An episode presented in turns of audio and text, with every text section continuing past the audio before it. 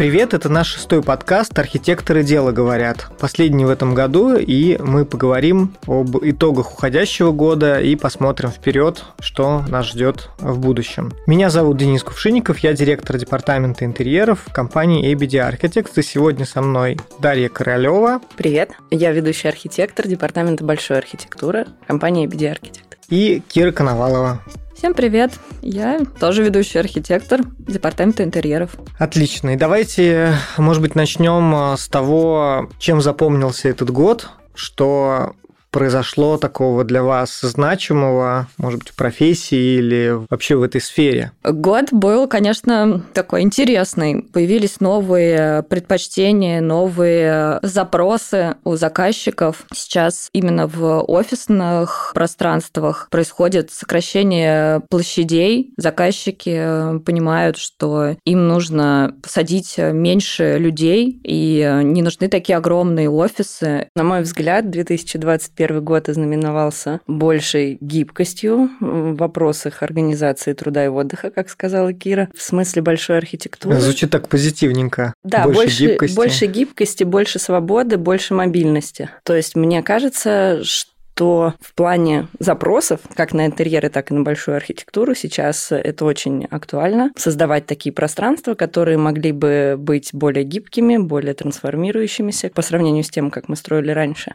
Наверное, так. Мне кажется, что люди сейчас больше возвращаются к себе, и сейчас больше уделяется внимание каждой конкретной индивидуальности. Каждый человек может после периода локдауна более гибко распределять свое расписание, и мне кажется, что это изменение изменения к лучшему, к чему-то новому. Прекрасно. Мне очень нравится, что мы такое прям позитивные выводы. А как звучит новый запрос заказчика в части архитектуры? Что изменилось в его запросе? Как он его формулирует? Что он хочет? Он хочет больше гибкости, больше многофункциональности, чтобы пространство было менее жестким, более подстраивающимся под повседневные нужды, которые, как мы знаем, исходя из нашего прошлого опыта, могут резко измениться. Соответственно, сейчас приветствуются различные функциональные сценарии для одного и того же пространства, и чем больше таких сценариев предусмотрено, тем более качественной считается архитектура. А как тебе кажется, это из-за неопределенности? То есть, чтобы быть готовым готовым ко всему? Я думаю, что это больше связано с адаптивностью, с меньшей жесткостью. Мы, в принципе, не можем знать, что будет завтра, наверняка. Никто из нас не может знать. Как... Низкая определенность. Да, действительно. Низкий есть... уровень,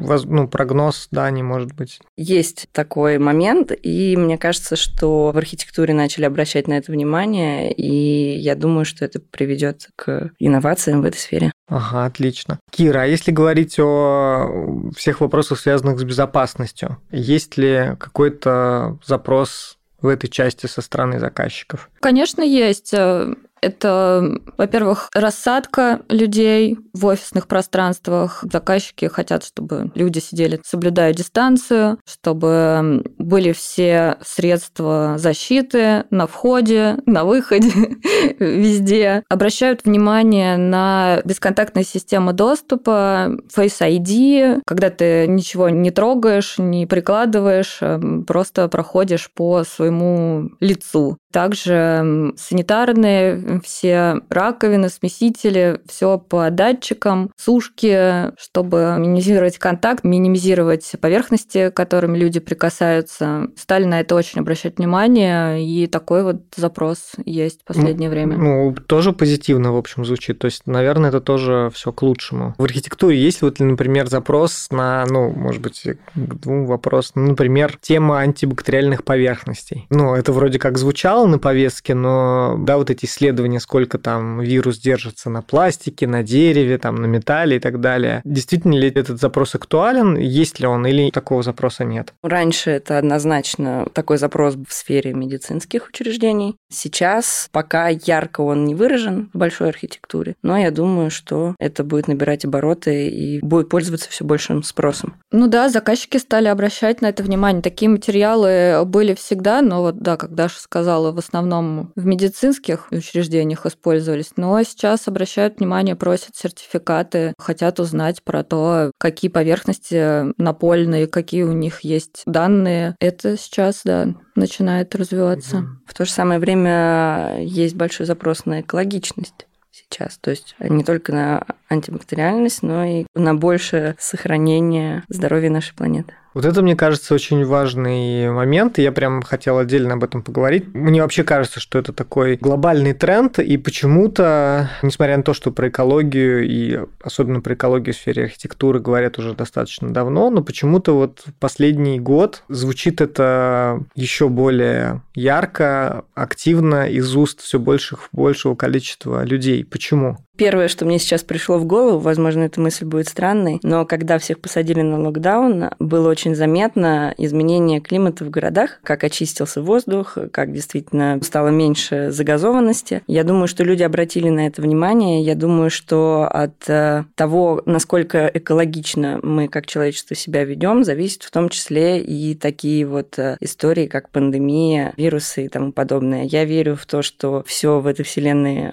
гармоничное и самое саморегулируется, так скажем, да? да. То есть, э, наверное, если в нашу историю вошел такой вирус, как COVID, который принес за собой существенное сокращение численности населения, я думаю, что это для нас, как для людей, э, знак, что нужно что-то менять в сторону более бережного отношения к месту, где мы живем. Полностью с этим согласна. Я на себе увидела изменения. Расскажи. Ой, но это никак не связано с, с архитектурой. Ну, но, например, я вот аллергик, и весной, когда начинает цвести березка, я не очень хорошо себя чувствую. И вот в первый э, год, э, когда началась пандемия и локдаун, я реально почувствовала, что мне нормально. И я это связала с тем, что действительно меньше загазованности было в городе. И я обошлась там без э, таблеток. А еще мне кажется, что как раз-таки локдаун показал людям, что мы немножечко разогнались в своем производстве, и мы производим чрезмерно много, чрезмерно много пользуемся какими-то вещами, которые вот в ситуации ограничения, в общем-то, оказываются не такими уж и необходимыми. И, соответственно, вся вот история с локдауном показала нам, что есть э, вещи,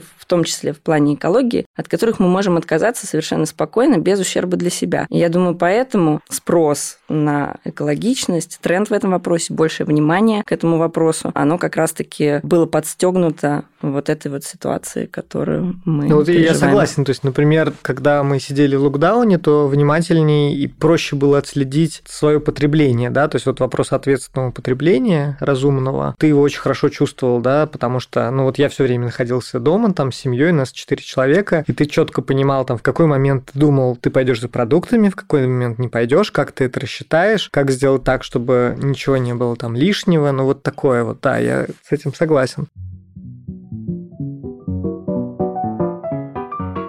Вот этот уклон в сторону ответственного потребления, в сторону бережного производства, как он заметен э, в архитектуре? И какими словами, и как его выражают заказчики, и выражают ли его заказчики? Или это все таки осталось в сфере какого-то только архитектурно-профессионального сообщества, и заказчики никак это не выражают? У заказчиков есть большой, э, ну, как сказать, сильный запрос, яркий запрос на сертификацию БРИАМ, ЛИД. Угу. Сейчас действительно это продвигается и практически каждому новому входящему запросу прилагается также требование, чтобы здание было сертифицировано по этим международным стандартам. Поэтому, конечно, заказчик э, обращается и к мировой практике, и к прошедшему опыту, и, естественно, хочет, чтобы в будущем здания были более энергоэффективными. Например, в Европе строятся такие офисные комплексы, которые способны не просто самообеспечиваться электроэнергией, но и питать городскую среду, например, трамваи или троллейбусы. Такие примеры известны в Норвегии, в Голландии, в других странах Европы. Соответственно, эта практика постепенно переходит к нам, конечно, с опозданием, но мы верим в лучшее. Но это хорошая практика, и мне кажется, что для наших заказчиков это еще и экономия, только экономия в долгосрочной перспективе. Это здорово, потому что, вложившись сейчас, можно сэкономить потом. А научились ли заказчики мыслить долгосрочно? Не все и не всегда, но мне кажется, что к этому идут, и хотя бы ну, понимание появилось сейчас. Сейчас еще вот э, заметно стало, что к проектированию привлекаются консультанты, все активнее, консультанты, которые предусматривают не только функциональные сценарии, но и действительно стратегию развития того, что будет происходить в будущей постройке. И действительно сейчас заказчик больше думает о том, как это будет эксплуатироваться и сколько в том числе на этом можно будет сэкономить, если мы говорим о энергоэффективности, например, и экологичности. Вот у нас один из запросов в части сертификации он очень перекликается с трендом на импортозамещение и локализацию. Это то, что мы используем те материалы, которые произведены в определенном радиусе от строительной площадки для того, чтобы минимизировать выбросы, которые в процессе транспортировки присутствуют. Есть ли такой запрос в части строительства зданий? Из таких самых запоминающихся примеров, наверное, можно привести вот арену Омск. Это здание с точки зрения архитектуры весьма странное, на мой личный взгляд, но с точки зрения того, как происходил процесс проектирования, действительно заказчик э, очень большое внимание уделял тому, чтобы производства находились как можно ближе к площадке строительства, но это обуславливалось не только экологичностью, да. да, но также экономией ресурсов. Давайте попробуем э, заглянуть чуть-чуть в будущее и как вам кажется, что нас ждет, что ждет вот в области архитектуры, какие аспекты будут развиваться, набирать обороты, на чем будет фокус? Я думаю, что постепенно общество идет э, к тому, чтобы организовывать пространства, способные содержать в себе как жизнь, так и отдых, так и работу. Поэтому сейчас запрос будет э, активнее формироваться на коворкинге, каливинге, то есть на какие-то места, где люди, не имеющие возможности, например, посещать офис в такие времена, как локдаун, будут иметь возможность поработать в сообществе единомышленников и в то же самое время не обременяться очень сильно домашними делами, домашними домочадцами, так скажем. Прямо назад в коммуны. Дома ну, коммунные. это не совсем так. То есть э, а это как уже... это будет по-новому? Мне кажется, что в домах коммунных все происходило слегка из-под палки, а сейчас мы, пройдя большой круг, вернулись к этой идее, но уже с новым сознанием. То есть сейчас у человека есть возможность выбора, как ему трудиться. Он может ходить в офис, он может работать дома, а у кого-то дома могут быть дети, и это может быть весьма некомфортно. Для таких людей создаются специальные пространства, в которых человек может не просто прийти и воспользоваться рабочим местом, но и пообщаться, например, с единомышленниками. Это важно. Сейчас я знаю, что вот в такие, например, каливинги не так просто заселиться. То есть э, люди выбирают по интересам, выбирают по уровню успеха. Комьюнити, Комьюнити, да? да. То есть туда еще не всякого возьмут. Поэтому сейчас это не совсем коммунизм. Мне кажется, это весьма прогрессивная идея, которая просто вышла на новый виток своего развития. Хорошо. Кир, что ты думаешь нас ждет? в будущем? Нас ждет много разных вариаций удаленной работы. Мне кажется, сейчас все уже поняли, что это возможно. Ну, нахождение в офисе совершенно не обязательно. Ну, для многих, на самом деле, офисных работников не обязательно, потому что, по сути, тебе нужен компьютер, интернет и связь. Конечно, мы не берем в расчет людей, которые что-то делают руками. Да, им нужно свое рабочее место, свои какие-то инструменты. Но в целом люди работают удаленно и вполне нормально себя так чувствует. И как это повлияет на архитектуру, на нашу работу? Во-первых, как я уже сказала, сократятся площади, а во-вторых, мне кажется, что люди вот почувствовали уже какую-то такую свободу, что они могут, например, переехать, не знаю, на дачу или на Бали, куда угодно, и вести эту работу, и это нормально, и к этому нормально относится руководство, и главное, ты выполняешь свои задачи, выполняешь их вовремя, и ну вот это как это свобода. Мне кажется, что людям это как-то приятно. Раньше это были какие-то совсем не многие могли себе позволить, э, не знаю, там на зиму уехать э, куда-нибудь в теплые страны и работать оттуда. Сейчас это как-то, конечно, закрытие границ немножко ограничивает, но в целом ты можешь уехать и спокойно вести встречи в зуме, переговоры, даже работа, там у тебя может быть мощный компьютер в Москве, а ты можешь просто удаленно подключаться и делать совершенно разные вещи вещи. Поэтому мне кажется, что это такой позитивный момент. А на архитектуре и на офисных пространствах, опять же, будет возможность организовать больше неформальных зон. Не столы, как в колл-центре, а какие-то диванные группы, чтобы у людей еще была возможность как-то разнообразить, чтобы ты не все время сидишь за своим столом, ты можешь с тем же ноутбуком пойти на диванчике посидеть, потом посидеть в переговорной, когда тебе нужно уединиться и тихо, продуктивно какое-то время поработать. Ты можешь собрать за каким-то общим столом свою команду и общаться. Вот просто в офисе будет появляться больше таких э, мест и будет меньше стандартных рабочих мест. То есть больше разнообразия да, э, да, да, каких-то да. форматов работы. Ну, это здорово, потому что когда ты сменяешь пространство, и у тебя разные кресла, тут ты там сидишь на высоком стульчике, тут ты в пуфике валяешься, на мой взгляд, продуктивнее становишься и меньше устаешь.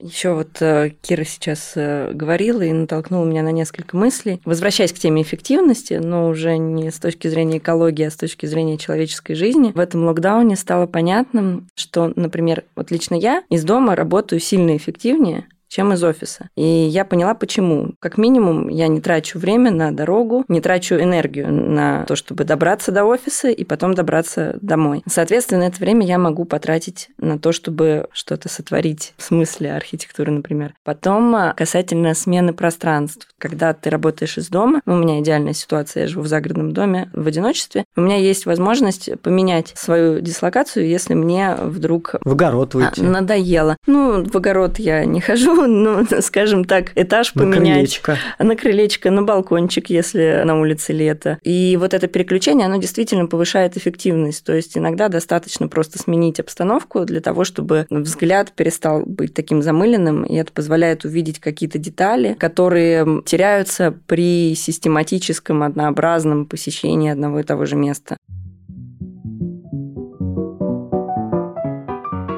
Кира в начале нашего разговора сказала про вот эту диджитализацию и как один из трендов, которые ну, мы очень активно ощущаем в качестве, в том числе, запросов наших клиентов, которые, как правило, сформулированы из области того, что вот мы хотим, чтобы офис был э, более цифровой, более умный, какой-то smart, digital. Дальше, правда, не всегда подробно могут это сформулировать, но запрос, он абсолютно четко чувствуется, что этот запрос есть. Давайте вот об этом поговорим говорим про умные дома, про вот эти все истории, что здесь нас ждет, и будет ли это, будет ли это дальше развиваться, будет ли этот тренд сохраняться? Я думаю, однозначно да. По сути, что такое умный дом? Это система климат-контроля, которая сама подстраивается под э, окружающую среду, под требования нынешней э, климатической ситуации и погодной ситуации, в том числе охранные системы. Это система поддержания чистоты и качества воздуха. Я думаю, что все эти моменты крайне важны для людей. Я думаю, что этому будет уделяться еще больше внимания в будущем. И такой запрос ты тоже чувствуешь со стороны заказчиков? То есть есть ли запрос, который говорит, вот мы хотим, вот мы строим новое здание, мы хотим, чтобы оно было, не знаю, напичкано новыми какими-то технологиями. Это формулируется каким-то образом? Каким-то образом формулируется. Ну, хотя бы ну, общими словами, да, да? общими словами запрос такой есть, конечно же. В это нужно углубляться и в процессе, и в процессе проектирования происходит уточнение, но в целом запрос такой повсеместно присутствует. Это еще определенный бюджет. Именно в интерьерном проектировании, да, запрос есть практически у каждого заказчика. Но... Когда мы узнаем стоимость? Да, когда мы узнаем стоимость, когда заказчик узнает стоимость, конечно, там многое минимизируется.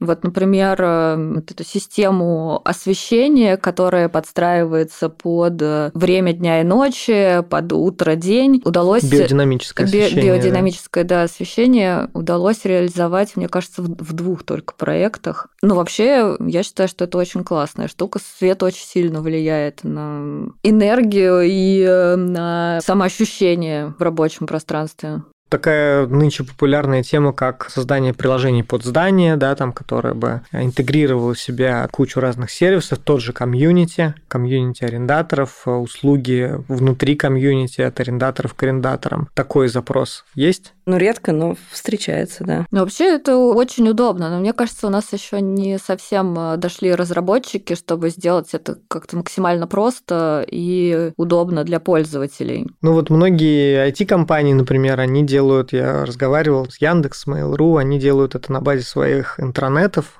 с помощью своих программистов, то есть это внутренняя система, которая другие просто не видят, да, и которая внутри компании работает, ну, потому что компания огромная, огромное количество разных мест, разных офисов, и вот таким вот образом. Управление через телефон. Насколько светом, шторами, климатом, безопасность, проход в офис и так далее. Запросы такие есть. И, например, бронирование своего рабочего места через телефон, ну, это уже такая практика применяется применяемое во многих офисах. Тоже, на мой взгляд, достаточно удобно. Ты там едешь на работу в метро, зашел в приложение, раз выбрал себе местечко, приехал, и все, место твое. И, грубо говоря, на него уже никто не претендует. Все забронировал себе переговорную, рабочее место, это шкафчик, локер. Все, мне кажется, супер. Даже так улыбалась, когда я рассказывал. Да, что... все идет на увеличение социальной дистанции, минимизацию взаимодействия между людьми, поэтому я думаю, да, конечно, приложения будут пользоваться таким способом. Ну вот э, в качестве брони переговорной, ну представим, что в ВБД было бы тоже такое приложение, которое бы позволяло бронировать переговорные. Я думаю, что было бы проще в некоторых моментах.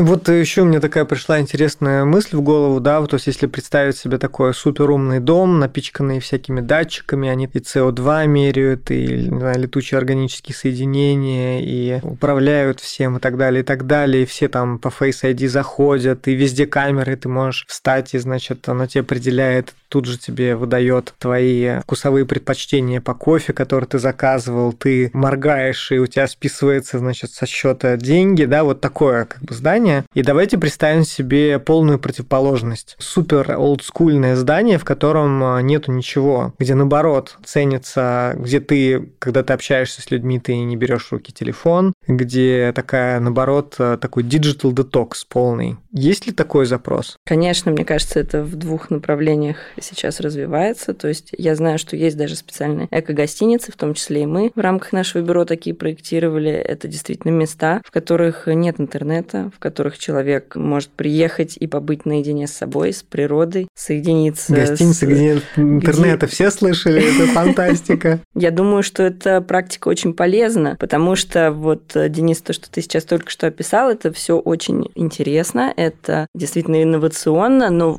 в такой концентрации это может вызывать некоторую паранойю, то есть некоторое ощущение такого электронного концлагеря, когда все твои интересы, все твои предпочтения, все твои передвижения фиксируются, и, наверное, это создает определенную психологическую нагрузку. И именно для того, чтобы вот от этого освободиться, немножко очиститься, и развивается другое направление, как раз-таки эко, в котором есть возможность вернуться немножко к истокам, снова почувствовать почувствовать Походить себя. босиком. Походить босиком. И это тоже приятно, это тоже сторона жизни. И мне кажется, что одно дополняет другое. Не должно быть перегиба ни в одну из сторон. Мне кажется, мы движемся очень даже То есть они существуют комфортно вместе, ты считаешь? Ну, То есть, условно говоря, один и тот же пользователь может пользоваться и тем, и другим, и да. при этом ему это будет хорошо. Это не вопрос выбора, что ты идешь только в этом направлении или ты идешь только в этом направлении. Ты можешь это миксовать. Конечно, я Конечно, думаю, что тоже я согласна абсолютно по запросу. Ты можешь там на рабочем месте максимально быть digital, все с телефона, ноутбука, но при этом никто действительно не отменял желание человека как-то быть ближе к природе, опять же, походить босиком и где-то без интернета и без связи побыть. Вообще, на самом деле, я читала такие исследования есть, когда эти исследования проводились с такими достаточно молодыми людьми, подростками, когда их эм, оставляли в комнате без телефона и интернета, и они записывали свои ощущения. Если... О боже, могу себе представить.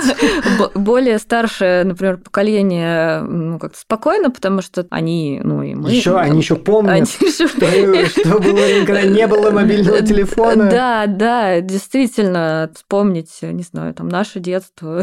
Целый день ты пропадаешь во дворе и даже не думаешь о том, что... Что ты не запостил фотку в Инстаграм. Да, да, да. Действительно, вот у молодых людей были проблемы, многие не выдерживали отведенного времени для этого, и там была кнопка, которую можно было нажать, когда тебе там станет совсем... кнопка, совсем, принесите мой телефон. Совсем плохо, и я думаю, что что это вот тоже не совсем правильно, вот этот перегиб в digital. Нужно, чтобы люди понимали разницу и могли себя как-то занять без э, мобильных приложений. Но это скорее про отдых. Работа, конечно, бесспорно удобнее, когда у тебя есть все средства для работы Возвращаясь к постковидной ситуации, вот сейчас опять же Кира меня вдохновила тем, что рассказывает. Мне кажется, что после ковида стало заметным, ну и мне в своей жизни, потому что я наблюдаю среди своих знакомых, очень повысилась ценность личного контакта. То есть, когда мы так долго сидели дома, единственное средство коммуникации, которое было у многих из нас, это телефон или интернет, или какое-то digital взаимодействие, то сейчас, когда вот эти возможности, редкие возможности личного контакта возникают, я замечаю даже среди друзей, коллег, людей. Вот если раньше, например, за обедом каждый сидел, уткнувшись в свой телефон, то сейчас уже это постепенно отходит, больше внимания уделяется личному контакту, живой беседе. Мне кажется, мы стали больше ценить вот эти моменты живого общения. Еще одну хочу обсудить с вами тему. Это, когда я думал о том, что какие новые вещи эволюционные, революционные произошли в сфере архитектуры и строительства, мне вот первое, что пришло в голову, это 3D-принтеры. И вот я хотел немножко поговорить об этом, да, про дома, напечатанные на 3D-принтерах, или там вот мосты и так далее. Давайте попробуем заглянуть на 30-50 лет вперед. Можем ли мы, например, сказать о том, что все поселки будут печататься на 3D-принтерах? И что еще интересно вот в этом вопросе, это то, что я услышал, что при производстве дома на 3D-принтере выбросы СО2 могут сократиться до 50%. То есть с точки зрения экологичности, то, о чем мы говорили, это существенно более экологично, чем другие строительные технологии. Во-первых, это технология, которая еще не проверена временем, поэтому говорить наверняка, что будет через 30 или 50 лет. Мы, ну, мы фантазируем. Не Давайте можем. пофантазируем. Давайте не будем наверняка. Но, наверное... Без гарантий. Наверное, печать на 3D-принтере, она, конечно, открывает э, широкие возможности, прежде всего, для индивидуального подхода. Если, например, взять типовое строительство, то типовое строительство, как оно было вот раньше, да, то есть завод, который производит вот строго определенного размера элементы, и из этих элементов архитектор уже был вынужден собирать формы, которые так или иначе, ввиду вот ограничения вот этих вот кусочков, из которых собирается здание, да, так или иначе здания получались однотипными, похожими. Поэтому я думаю, что технология 3D-печати зданий будет приобретать обороты, потому что такая технология позволяет действительно индивидуально подходить э, к каждому потребителю. Ну, например, я знаю, что MVRDV строят э, дома уже сейчас многоквартирные, в которых каждый жилец может сказать, какая идеальная квартира ему нужна, и такую квартиру заложит в проект. Вот как вот с той планировкой, как вот он себе видит. Понятное дело, что до сих пор существуют ограничения в плане инженерных систем, мы от них никуда не денемся, но в плане формы и ну, относительно габаритов помещений мы приобретаем все большую свободу. Потом а, еще, насколько мне известно, в такой 3D-печати часто используются переработанные материалы, то есть это также идет во благо экологичности, бережному отношению. Скорость еще.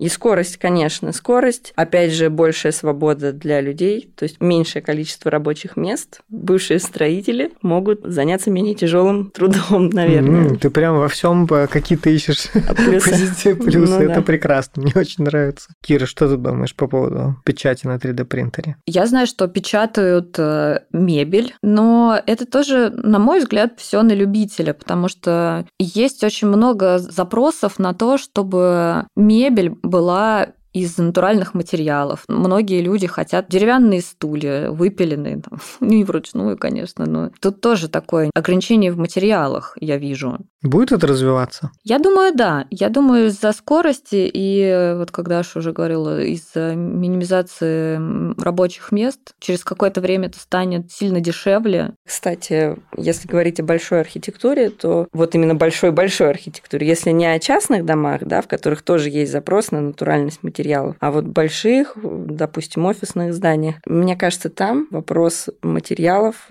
из чего будут сделаны стены. Ну, понятное дело, что без монолита мы не обойдемся на данном этапе, но мне кажется, что 3D-принтер в большой архитектуре более применимая история. Ну, не знаю, возможно, это... Угу. Ну, хочется попробовать.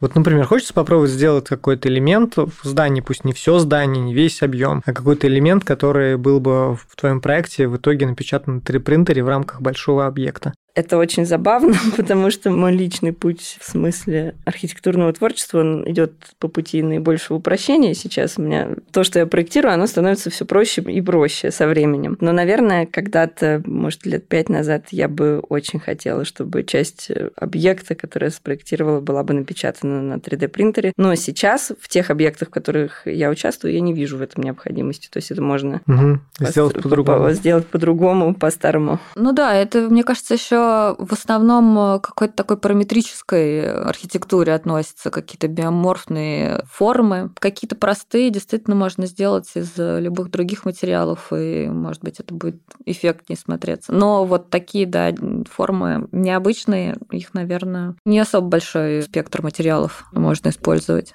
И еще действительно, вот возвращаясь к тому, что ты говорила тоже о материалах, об интерьерах, я думаю, важно, для многих людей важно, в том числе, например, для меня, вот тактильность и история предмета. Когда, например, перед тобой стоит какой-нибудь стол деревянный, который выполнен вручную, и это не просто стол, но это также и история этого мастера, который его изготавливал, и действительно это интересно не только с точки зрения просто предмета интерьера, но с точки зрения ощущений от э, того, что человек в него душу вложил когда-то. Я думаю, что с 3D-принтерами такого бы не, не получилось. Они бездушные Но это такое же противопоставление, как digital versus, да, какой-то вот социальный или, ну, как бы тактильный. То есть это вот очень, мне кажется, где-то в этой же плоскости лежит. То есть это, как мы говорим, там, здание, напичканное технологиями, или экологичное здание там, без Wi-Fi, да, вот это может быть где-то... Где-то посередине так, где истина.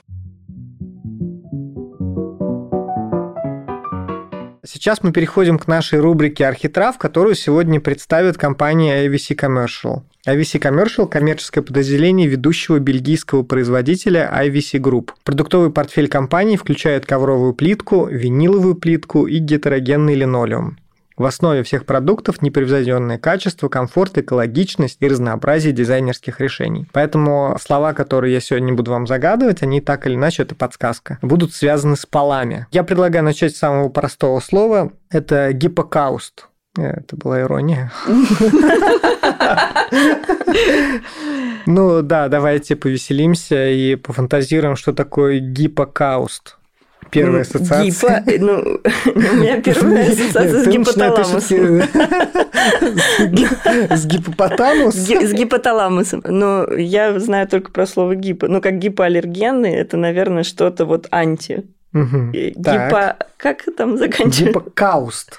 Кауст. Угу. Что ну, я сам первый раз сегодня слово прочитал, я честно скажу. Но у тебя это ответ написан. Есть, ну да, мне проще. Так, Кира, что такое гипокауст? Не знаю, может быть, это какой-то э, показатель чего-то в материале, может быть. И теперь, внимание, правильный ответ.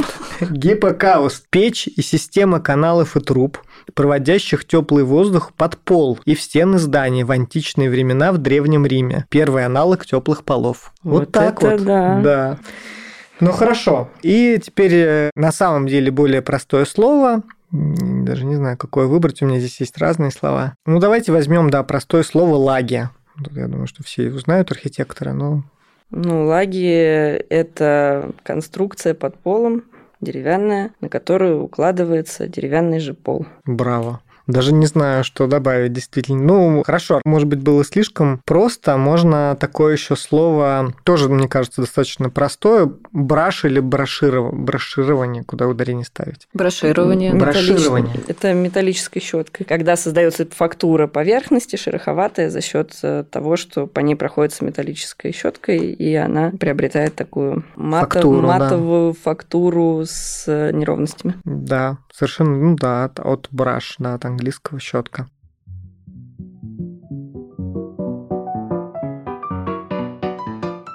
мы завершаем наш подкаст. Наш подкаст посвящен 30-летию архитектурного бюро ABD Architects. Мы благодарим наших генеральных партнеров, компаний Pridex и Anker, стратегических партнеров Bena и Contract Interiors, а также компании-партнеры ArkSkin, Milliken, IVC Commercial и Ortgraph. Ставьте нам звездочки, лайки, пишите отзывы. Приятного прослушивания, всего хорошего. До свидания. Всем пока. Все, спасибо.